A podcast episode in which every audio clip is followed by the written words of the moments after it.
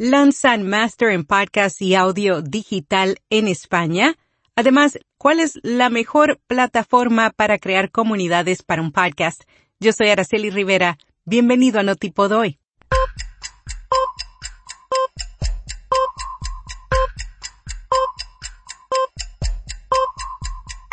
Notipod hoy. Un resumen diario de las tendencias del podcasting. Hindenburg tiene todas las funciones necesarias para resolver los retos comunes para la creación de podcasts y programas de radio.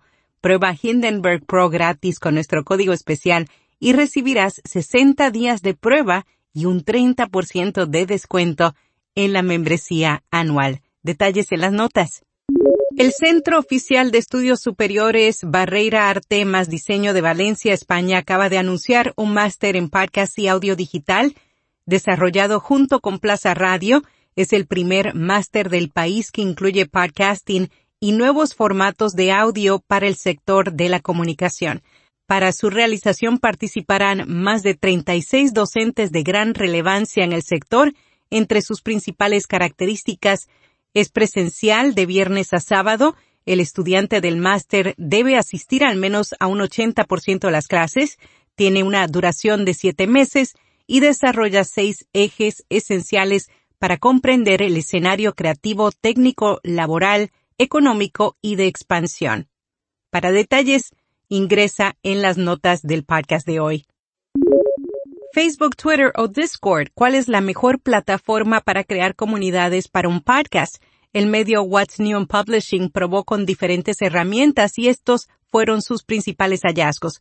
Grupos de Facebook ofrecen herramientas de moderación y configuraciones de administración fáciles de entender. Es una red social muy utilizada.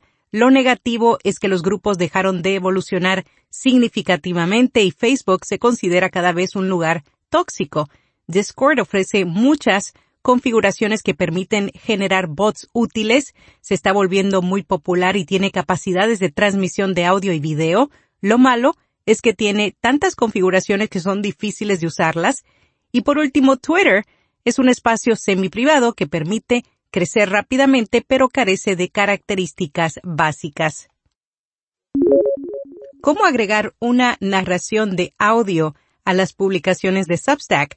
Cuando se proporciona una versión en audio a un boletín es más probable que los suscriptores participen, también puede ayudar a aumentar la lista de suscriptores y evitar las cancelaciones. En Beyond Words explican cómo convertir publicaciones de Substack en audio en solo minutos.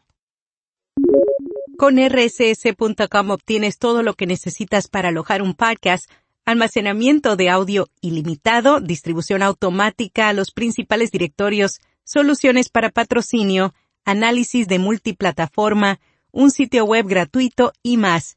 Prueba RSS completamente gratis hoy. Googlebot solo rastrea e indexa los primeros 15 megabytes de contenido HTML. Todo lo que pasa después de este límite no se incluye en los cálculos de clasificación del SEO. Para asegurarse de que Googlebot lo pondere, el Blog Search Engine Journal recomienda colocar la información más relevante para el SEO en los primeros 15 megabytes de un archivo HTML, comprimir las imágenes y los videos, así como no codificarlas directamente en HTML siempre que sea posible, y mantener las páginas HTML en 100 kilobytes o menos. En podcast recomendado Bracelete Negro, un programa que cuenta el lado oscuro del fútbol, historias de perdedores en el campo y en la vida, equipos malditos, jugadores desaparecidos y estadios trágicos. Y hasta aquí, no tipo doy. Anúnciate con Vía Podcast y no tipo doy y llega a miles de creadores de contenido y líderes en la industria cada mes. Para detalles visita viapodcast.fm y haz clic bajo patrocinios. Será hasta mañana.